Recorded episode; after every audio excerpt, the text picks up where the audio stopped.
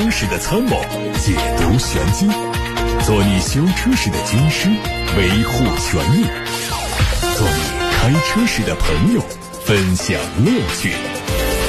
调频九二七，傍晚六点半，董涛说车，只和车友在一起。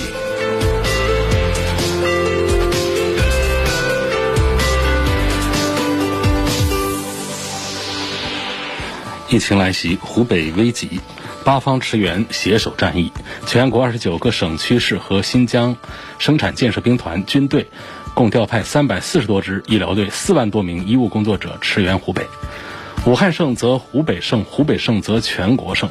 目前湖北的疫情防控持续向好，新增确诊连续清零，迎来有序复工。抗疫决胜日，英雄凯旋时，你是家乡的骄傲，你是湖北的英雄。欢迎关注楚天交通广播广播微博、微信，参与点赞英雄许愿花开的 H 五互动活动，为你的家乡英雄点赞送花。各位好，欢迎每天下午的六点半钟到七点半钟收听董涛说车节目。我们通过 FM 九二七、蜻蜓、喜马拉雅等平台同步直播，大家还可以通过蜻蜓、喜马拉雅、董涛说车微信公众号和微博等平台收听重播。从昨天开始，上周我们都跟大家在分享汽车品牌的历史故事。上周我们说过了奔驰、宝马，今天带给大家的话题是奥迪。先了解最新的车圈新闻。头条：疫情导致欧洲汽车工业停摆。对全球汽车产业来说，2020年无疑是非常困难的一年。疫情叠加贸易战，以及全球范围内的经济下行，给汽车工业带来沉重打击。2020开年的前两个月，无论中国还是欧洲车市都出现了不同程度的下滑。伴随疫情的严峻态势，海外多国。都进入到封锁状态，其中海外疫情重灾区意大利是实施封锁措施最早的欧洲国家，紧接着西班牙、法国等国家也效仿这个举措。疫情态势的恶化，伴随着政府防控措施的升级，致使欧洲本土汽车产业出现大面积停产停工现象。据欧洲汽车制造商协会发布的数据显示，今年前两个月，欧洲乘用车销量为两百二十点二万辆，同比下滑了百分之七点三。欧洲车市连续两个月呈现下跌趋势，被认为是创下了自二零一三年以来的最差开局。第二条，如愿以偿，小鹏汽车收购福迪汽车，获得了生产资质。最近。天眼查所公布的消息和数据显示，广东福迪汽车有限公司完成股权变更，新引入股东为肇庆小鹏新能源投资有限公司，并且由小鹏全资控股，原有股东完成退出。肇庆小鹏新能源投资有限公司于二月十四号由小鹏汽车投资成立，公司注册资本一亿元。经营范围包括企业自有资金投资、能源管理服务、为电动汽车提供电池充电服务和研发电动汽车。当股权变更交接期过后，小鹏也将顺理成章地获得属于自己的汽车生产资质。第三条，日产汽车的新 logo 曝光了。当汽车产业逐渐向电气化时代转型，越来越多企业都开始扎堆改变品牌 logo 风格。继大众、宝马和起亚等企业相继重塑品牌，推出更年轻、更适合数字时代的平面化风格的 logo 之后，日本第二大汽车制造商日产汽车全新 logo 近期也曝光了。从当前曝光的日产汽车新 logo 来看，仍然采用了经典的。尼桑英文加外围一圈的标志，只是由非三 D 立体化的感觉，而且尼桑英文外围少了方形的包裹，整体造型更加简约。除此之外，日产汽车在新 logo 方面还申请了一个 Z logo。事实上，Z logo 早在1971年就已经用在日产的 240Z 车型上，并且延续到现在很多 Z 系列的车型。只是新 logo 在没有改变设计的前提下进行了扁平化的处理，预计将应用在下一代日产 Z 系列车型上。扁平化的风格无疑是目前新设计的趋势，在汽车行业，包括大众、丰田、起亚、宝马等跨国企业，都在媒体传播领域采取新款的。扁平化 logo，从而适应电气化时代的需求。第四条，二零二零款改款奔驰 C 级上市，售价三十万七千八起。梅赛德斯奔驰官方网站上传出消息，官方针对2020款奔驰 C 级部分车型做了改款，八款车型的售价区间三十万七千八到三十七万三千八。作为小改款，它的外观内饰维持现状，只是在配置上有升级。具体说，这次改款车型只有 C 二六零运动版的价格相比老款涨了三千块，但是在配置上是增加了十八英寸的 AMG 合金轮毂、电尾门、六十四色的氛围灯，其余七款配置车型价格与老款。相同，但同样在配置上有一些调整。同时，2020款奔驰 C 三百运动版已经停产。第五条，全新路虎发现运动上市了，卖价三十五万六千八起。五款车型价格从三十五万六千八到四十五万五千八。新车切换到最新的 PTA 架构打造，新车的命名从此前的路虎发现神行改名为发现运动版。外观设计上更趋近于发现，相较发现神行更加精致，配有融入双 U 型 LED 日间行车灯的前大灯组、全新造型的尾灯组。内饰方面增加了全液晶仪表盘、全新款的多功能方向盘、带显示功能的触控式空调控制面板、流媒体后视镜、无线充电等功能。另外呢，还有换挡机构是取代了老款车型用的旋钮式换挡。动力方面是增加了四十八伏混动，低速状态下发动机关闭，由电力驱动。发现运动版搭载的是英杰里 2.0T 的发动机，分成了高低功率调教。传动系统是九速的自动挡。新车全系标配了第二代全地形反馈适应系统，最多可以提供六加一种地形和驾驶模式。另外还拥有三百六十度全方位车身影像系统，带全地形透视技术。奥迪高管婉拒大众希望为高尔夫 R 配备奥迪 2.5T 发动机的要求。第八代高尔夫 R 发布日期原定是2020年的夏天，在2020年的古德伍德速度节上，但是因为新冠疫情的全球大流行，新车可能会推迟发布。外媒说，大众最初曾计划要换上奥迪性能车的五缸引擎，但是被奥迪高管婉言谢绝。据猜测，奥迪公司并不希望高尔夫 R 来抢夺 RS 三的市场，因为大众车型一般来说售价更便宜，这可能会影响高性能奥迪 Sportback 性能车的销售。尽管奥迪拒绝为新一代高尔夫 R 提供发动机，但是新一代高尔夫 R 的动力表现仍然会大幅度的提升。全新高尔夫 R 的发动机最大功率会超过三百三十匹马力，仍然是扮猪吃老虎的最佳选手。最重要的是，这台钢炮王者仍然是原汁原味的内燃机。大众 R 的部门负责人说，除了保证原汁原味外，还考虑到一个原因：高尔夫 R 的发动机舱体体积会小一些，放不下类似途锐 R 上所搭载的混动系统，所以只能继续把内燃机的性能发挥到极致。另外还有三款新车值得我们一句话关注。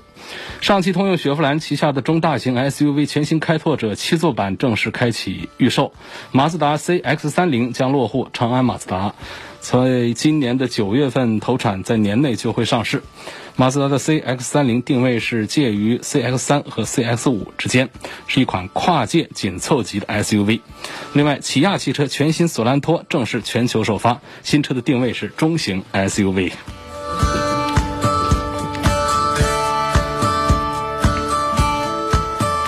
各位正在听到的是晚上六点半到七点半钟直播的董涛说车，我是董涛。现在特殊时期，我们节目是特别安排，每天给大家说一个品牌，说一个品牌的历史故事。上周我们说了奔驰、宝马，今天待会儿会为大家带来奥迪，奥迪也很有故事。大家可以通过蜻蜓、喜马拉雅。同步收听直播，还可以通过蜻蜓、喜马拉雅、董涛说车微信公众号以及董涛说车的微博收听往期节目的重播音频。接下来就跟大家带来奥迪这个品牌的有趣的故事啊。作为国内最热销的豪华高端汽车品牌之一，奥迪已经经历了一百一十多年的历史。虽然现在。看来这个奥迪光辉闪耀，但它在发展的过程当中，其实也经历了一条非常曲折、非常起伏的发展道路。今天就跟大家捋一捋奥迪在这一百多年的发展过程当中都发生了什么。奥迪是德国历史最悠久的汽车制造商之一。从一九三二年开始，奥迪就采用四环徽标，它象征着奥迪、DKW、霍希、漫游者这四家公司合并成立的汽车联盟公司。在二十世纪三十年代，汽车联盟公司涵盖了德国汽车工业能够提供的所有乘用车领域，从摩托车到豪华轿车。那么，我们先从这四家公司说起。首先说霍希公司，奥古斯特·霍希是德国汽车工业的先驱者之一，也是奥迪公司的创始人。霍希毕业于一个镇上的技术学院，开始呢，他是在卡尔奔驰公司的发动机制造部门工作，后来就成为汽车制造部门的总经理。一八九九年，霍希决定成立自己的公司单干，他就在科隆成立了霍希公司。在德国，霍希是把铸铝技术用于发动机和变速箱壳体的制造，以及制作电力传输元件的万向轴以及高强度钢齿轮的第一个人。一九零二年，霍希把公司迁到了萨克森州的莱辛巴赫。一九零三年，公司开始生产两缸发动机的汽车。随后，在一九零四年又迁到了另一个地方，叫茨维考。迁到茨维考之后啊，公司又开始生产四缸发动机的汽车。这种汽车的性能就很不错了。一九零六年，在当时世界上路况最艰难、距离最长的汽车拉力赛上，它是获得了冠军的。两年之后，霍希公司的车年销量第一次突破了。一百辆，这是说了霍希公司。接着呢，就要提到奥迪公司的诞生。奥古斯特·霍希呢，也不是一帆风顺的，因为他跟董事会、跟监事会之间存在一些矛盾，所以霍希在一九零九年，在他三十一岁的时候离开了由他自己创立的霍希公司。随后呢，就在莱茵河畔的。茨威考成立了另外一家奥古斯特·霍希汽车公司啊，因为霍希这个名字呢已经被原来那家公司使用过了，并且是被原来公司注册成商标了，所以一年之后，也就是一九一零年的四月份，这霍希啊必须重新给自己另起炉灶的新公司起个好名字。霍希啊就到他的一个铁杆追随者叫费肯彻尔家里啊。跟自己的人马开会商量给公司起名字的事儿，因为这个霍希公司先下手为强，抢住了一大堆跟霍希相近或者相似的名字，一帮人讨论了半天，还是没有找到一个能用的好名字。这时候啊一直是在这个角落里写拉丁文作业的，呃，费肯彻尔正在上学的这孩子，他儿子，哎，突然就喊出来。他说爸爸，为什么不叫霍希奥迪呢？在座的人一下子就是茅塞顿开，因为这个霍希德文本身的意思是听，而拉丁文的听呢是念作奥迪，那实际意思就是一样的，但是呢，这个奥迪它更响亮、更干脆，所以鼎鼎大名的奥迪品牌。居然是出自一个孩子之口，也算是一件呃有趣的事儿了。从此，霍希公司和奥迪公司是各自走上自己的路，一直到一九三二年合并。啊，一九一零年由霍希创办的新公司奥迪公司生产的第一辆奥迪牌汽车就出现在市场上。在一九一二年到一九一四年这之间呢，在世界上公认的最艰难的长距离汽车拉力赛上。国际奥地利阿尔卑斯汽车拉力赛上，奥迪汽车是连连夺冠，赢得了特别多的赞誉。一战以后，奥迪首创汽车方向盘左置的技术，并且把排挡杆移到了汽车的中间，让驾驶更加方便。从此，奥迪在很多汽车品牌中脱颖而出。一九二三年，第一辆六缸奥迪车问世，这车有一个空气过滤器，这在当时是开先河之举。几年后，空气过滤器就成为汽车的标准配置。同时，奥迪在德国汽车制造厂家当中率先应用了奥迪独家设计制造的液压四轮刹车系统。二十世纪二十年代，奥迪是大功率豪华轿车的代表。为了摆脱世界经济危机，公司也开始尝试生产小型轿车。奥迪的 Type P 车型由此诞生。但是，经济萧条阻止了这一款轿车取得市场成功。这一台总共只卖了三百二十七辆，这个型号的车，Type P 车型只卖了三百多辆。后来在这个德国的路德维希堡，人们还发现了这一款久被遗忘的汽车。这是第二家公司，奥迪。第三个公司呢，叫 DKW，啊，也有一个中文的说法叫小奇迹。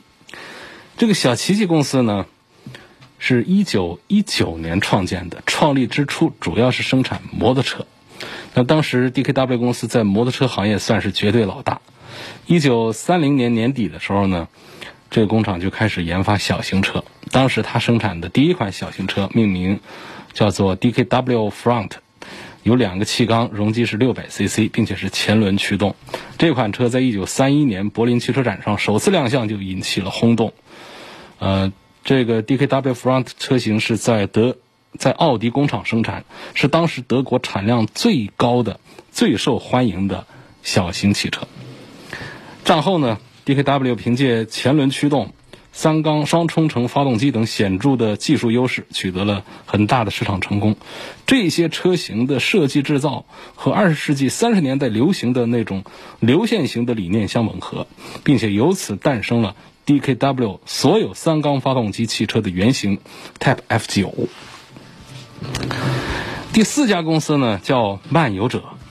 漫游者这个名称的使用历史可以追溯到一八九六年，更早一些了。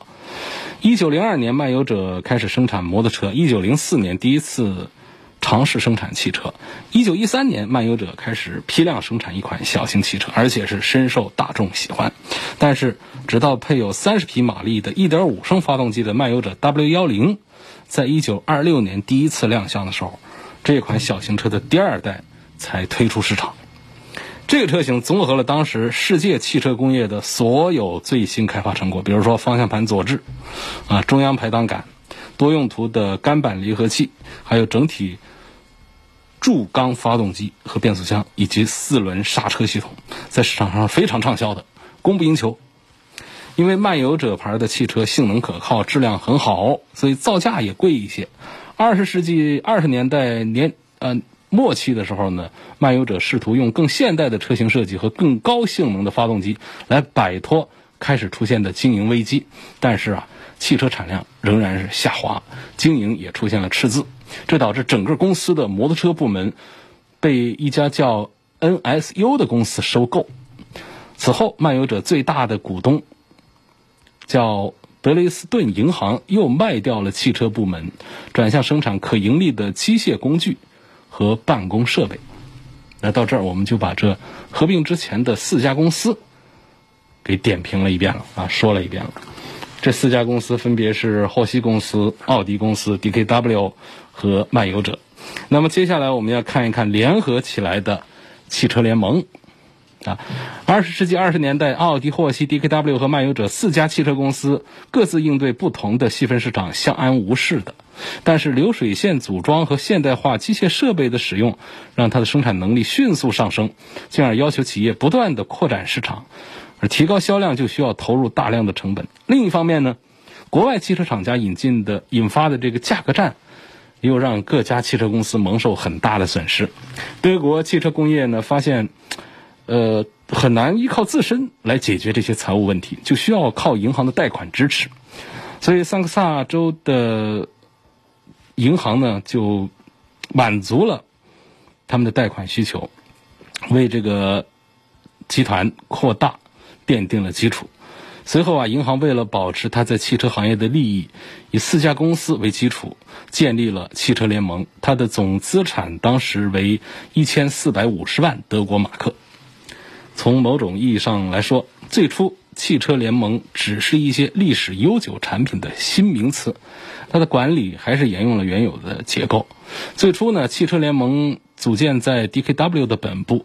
一九三六年，汽车联盟新的办公大楼在开姆尼斯建成，这标志着。在各地独立开发汽车的时代已经结束，在开姆尼斯成立了中心设计室和中心实验部，新的车型都在这里进行开发和实验，然后再把汽车的原型和图纸交给各家工厂来生产汽车。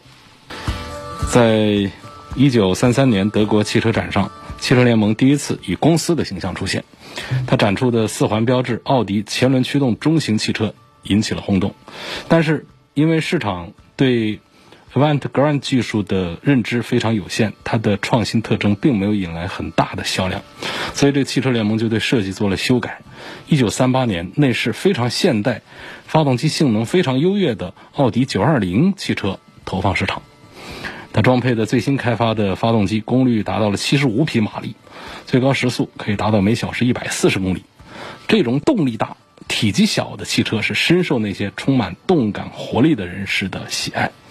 后来，这种前轮驱动的汽车被改成了后轮驱动，侧置的底盘呢是代替了中央方形的底盘，并且有六窗型和双门四窗型两种车型。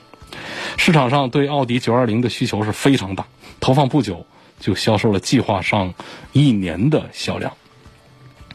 从一九三三年到一九三九年，奥迪汽车联盟迅速发展，它的销售额从六千五百万德国马克稳步上升到两亿七千六百万德国马克，员工呢从八千人迅速的增长到两万三千多人，摩托车的年产量从一万二千辆增长到了五万九千辆，汽车的年产量从一万七千辆增长到了六万七千辆。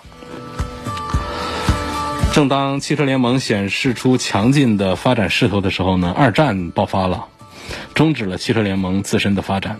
最后一辆联盟的民用汽车是在一九四零年制造的。从那以后，汽车联盟被迫按官方指示进行生产，只生产用于军事的车辆。汽车联盟维持了十六年，最后的三年几乎是等待被清算。在那之前的六年当中，战争几乎让他的汽车经营处在瘫痪的状态。汽车联盟的所有创新和迅速发展都是在头七年时间完成的。战争结束以后，汽车联盟的生产设施被前苏联占领军没收，并且拆除。一九四八年，公司从开姆尼斯市的登记名册上被删除掉。期间，汽车联盟的很多高层人员来到西德的巴伐利亚，奥迪汽车联盟在这里的英格尔斯塔特重新建立起来。一九四九年九月三号，在英格尔斯塔特成立了一家新的汽车联盟股份有限公司，它就是今天的奥迪汽车集团的前身，旨在复兴老汽车联盟在桑克森建立的传统基业和品牌。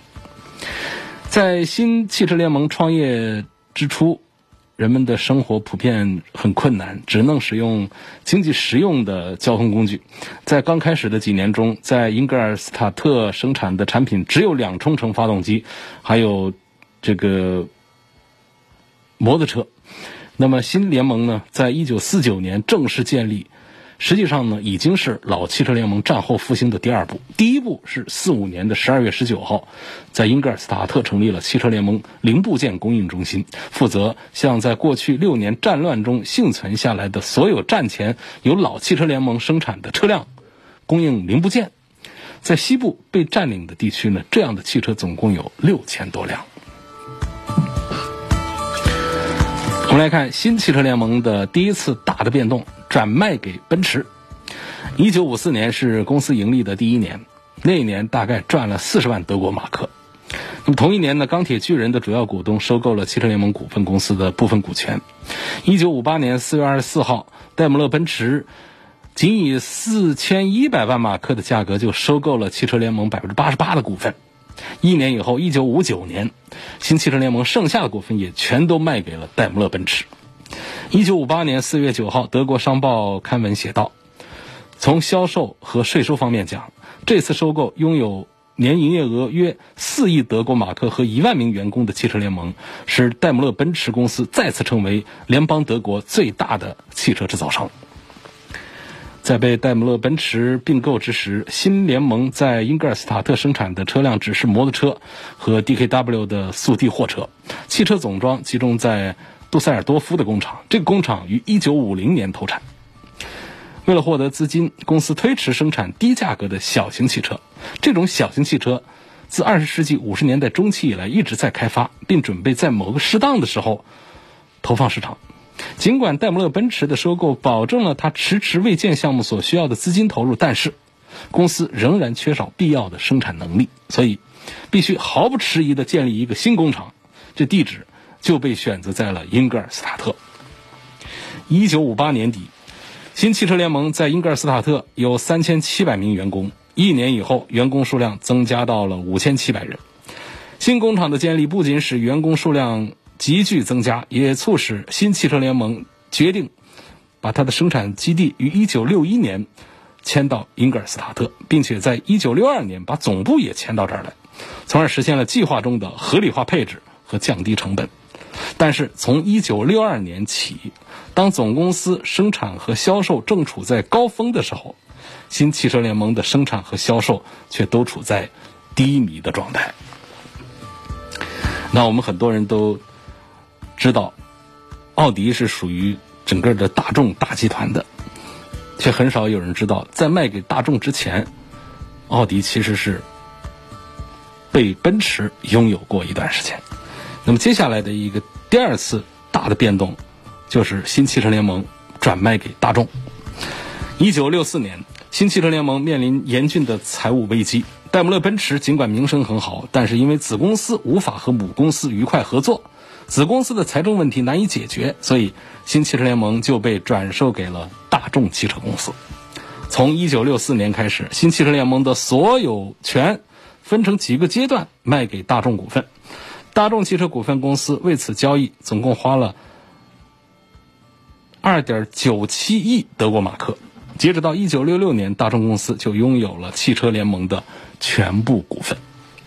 新汽车联盟被大众股份收购，避免了破产。曾经非常流行的两冲程发动机就走到了尽头，大约三万辆没有出售的 DKW 汽车成了垃圾。这时，大众汽车公司的甲壳虫系列就。成了新汽车联盟的救星啊！从一九六五年五月到一九六九年七月，在英格尔斯塔特大约组装了三十四万八千辆大众甲壳虫系列汽车。一九六八年十一月二十六日，在英格尔斯塔特城市剧院，汽车联盟公司邀请经销商和媒体伙伴们参加奥迪一百的发布会。首席工程师设计的。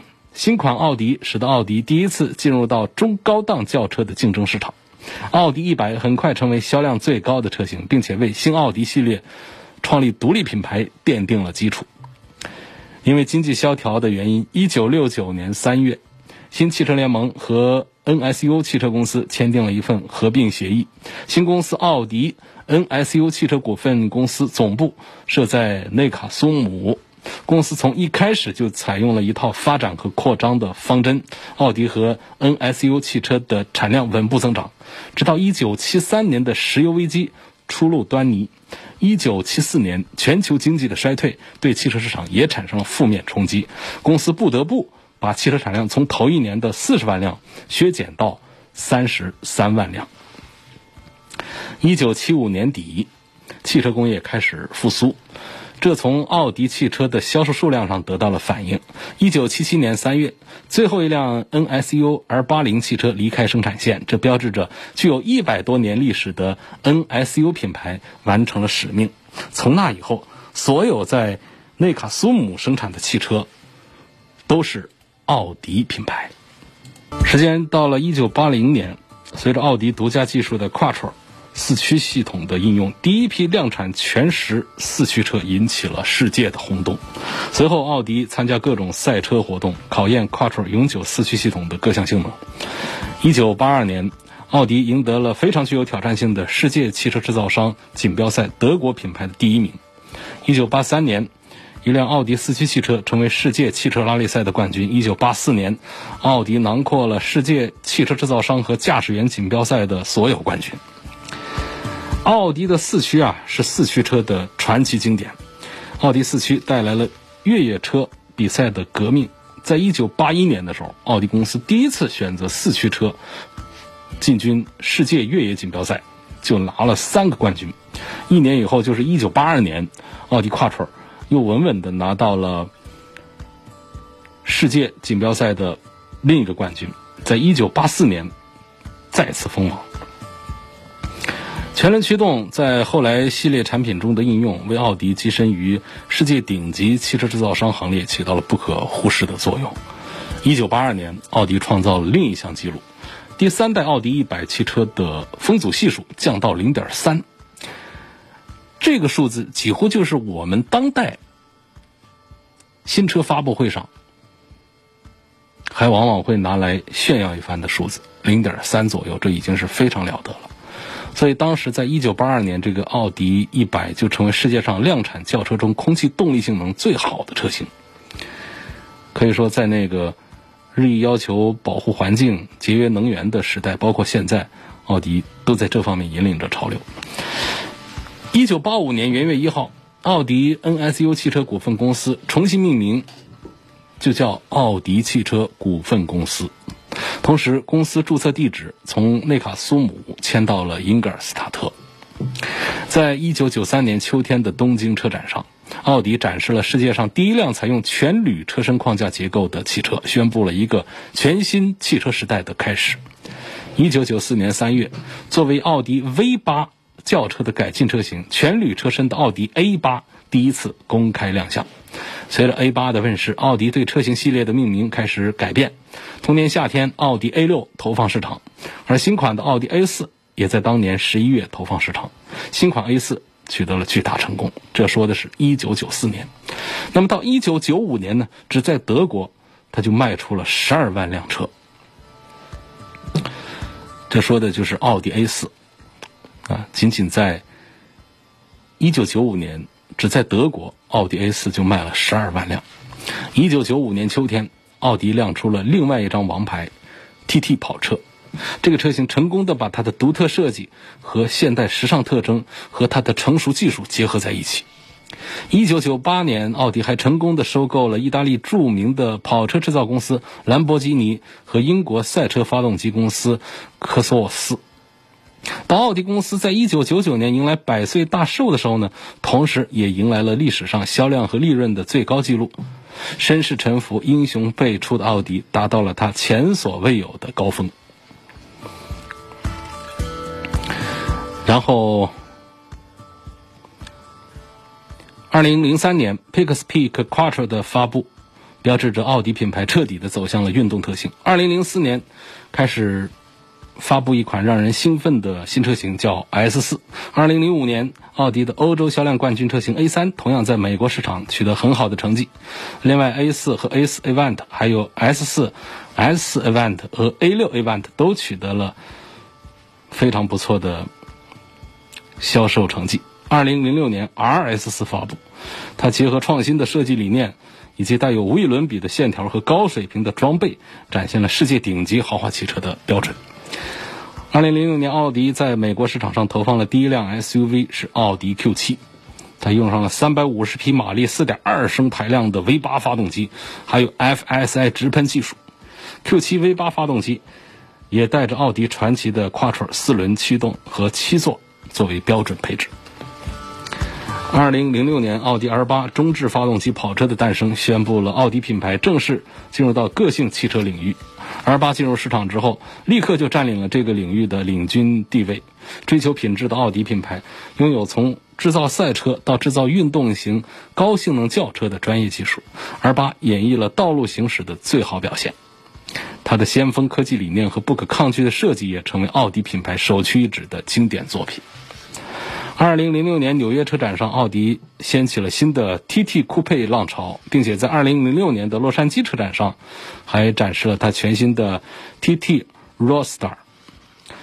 二零零七年日内瓦车展上，奥迪推出了它的个性车型 A 五，并且继续扩大它的销售市场。另外，在奥迪旗下车型上，还有一个值得一提的亮点，就是 MMI 多媒体交互系统。这套系统第一次被装配在了二零零二年上市的第一款奥迪 A 八上，而发展到今天，已经升级到了第几代，这说不清楚了。这个系统主要是通过中央控制旋钮来控制和选择多媒体的功能，内部集成了导航啊、音响啊一系列的调整功能。那么其实呢，从奥迪品牌一九七五年开始复苏以后呢，奥迪公司就一直秉承突破科技、启迪未来的传统理念，不断的创新。在技术上呢，现在可能已经没有多少的亮点，但是在每一个推出的时代都是现场的高光亮点。在历史上，它推出了 FSI 燃油直喷式发动机、无级手自一体的变速器，还有 DSG。还有在汽车制造史上有里程碑意义的跨出全时四驱，以及全铝车身，以及其他一些独家的技术。所以，纵观奥迪一百一十多年的历史，作为一个经历了多次劫难、复兴，最终走上辉煌的品牌，奥迪在它百年历史中沉淀出了一种独特的企业文化。最后，我们梳理一下奥迪品牌在中国。一九八六年，奥迪公司和中国进行首次正式接触，开始在长春和一汽共同进行一项技术的可行性研究。在此后两年中，奥迪轿车的技术开发工作继续进行，并且在一九八八年授予一汽生产许可证。当年总共组装了四百九十九辆汽车。一九九零年，中国一汽安装了奥迪轿车的组装线，日产能力达到五十辆。一九九三年，奥迪加入一汽大众合资企业。一九九五年，一汽大众开始准备生产专门为中国开发的奥迪两百 V 六车型，第二年就下线了。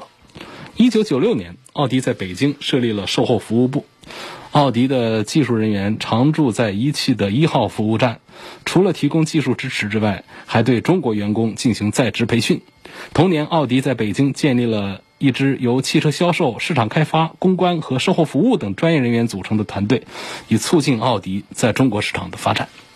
一九九九年，奥迪和他的合作伙伴一汽集团共同生产的奥迪 A 六，在长春一汽大众下线。这是一九九九年，奥迪 A 六填补了中国高档豪华轿车生产的空白。当年，奥迪在中国卖了六千九百一十一辆 A 六。二零零零年。第一个奥迪标准经销商展厅在北京落成，奥迪将全球统一的高标准的销售服务体系引进到中国。当年，奥迪在中国的销量比上一年增加了约一点五倍，达到了一万七千四百五十一辆。后面的事情啊，大家就比较清楚了。奥迪 4S 店只要开张就大赚钱。不断改款的 A 六、A 四、A 三、Q 五、Q 三等一系列畅销车型都在合资工厂生产出来，奥迪在中国进入长达二十年的辉煌时期。好，感谢各位收听这期节目，下期明天为大家带来的是大众汽车的品牌故事。各位错过收听的，可以通过董涛说车微信公众号，或者是董涛说车的微博。嗯，也或者是通过蜻蜓、喜马拉雅这些平台来找到董涛说车的专栏，重听往期节目的音频。